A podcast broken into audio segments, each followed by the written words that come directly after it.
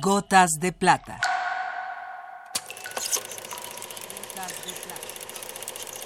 El cine en dosis homeopáticas.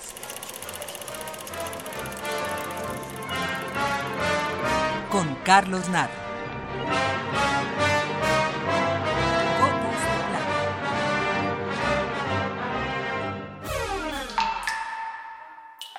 Para hoy nos toca la cuarta letra del alfabeto y escogimos a Charles Chaplin. Con la llegada del cine al mundo, muchas son las cosas que cambiaron, y entre las que más cambiaron seguramente está la comicidad. El cine provoca la risa con nuevos instrumentos, construye imágenes y secuencias que antes no eran posibles. El gag cinematográfico abre un nuevo mundo a la risa.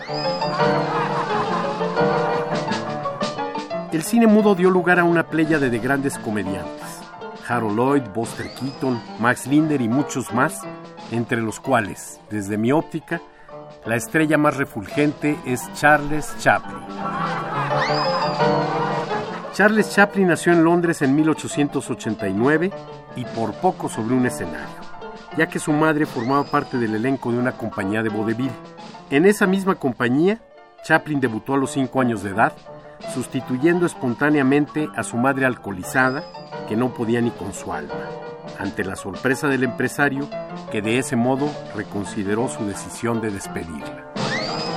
Ese precoz ingreso al mundo del espectáculo define el futuro de Chaplin, que desde ese momento no volverá a separarse del escenario, más tarde transformado en estudio, cuando en una gira de su compañía por los Estados Unidos se encuentra con el cine, del cual no volverá a separarse y donde encuentra sus mayores logros artísticos.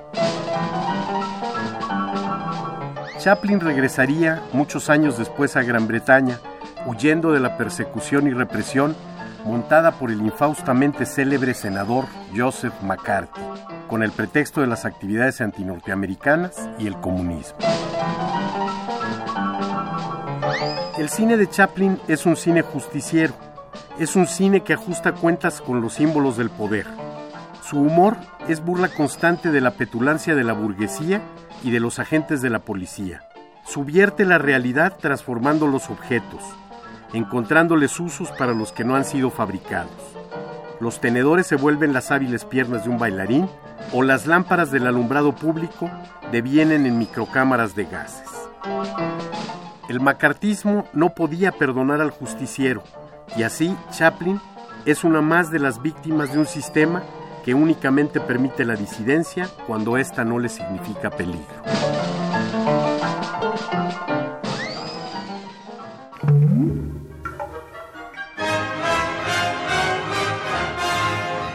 Hasta aquí la dosis de hoy. Gotas de plata. Gotas de plata.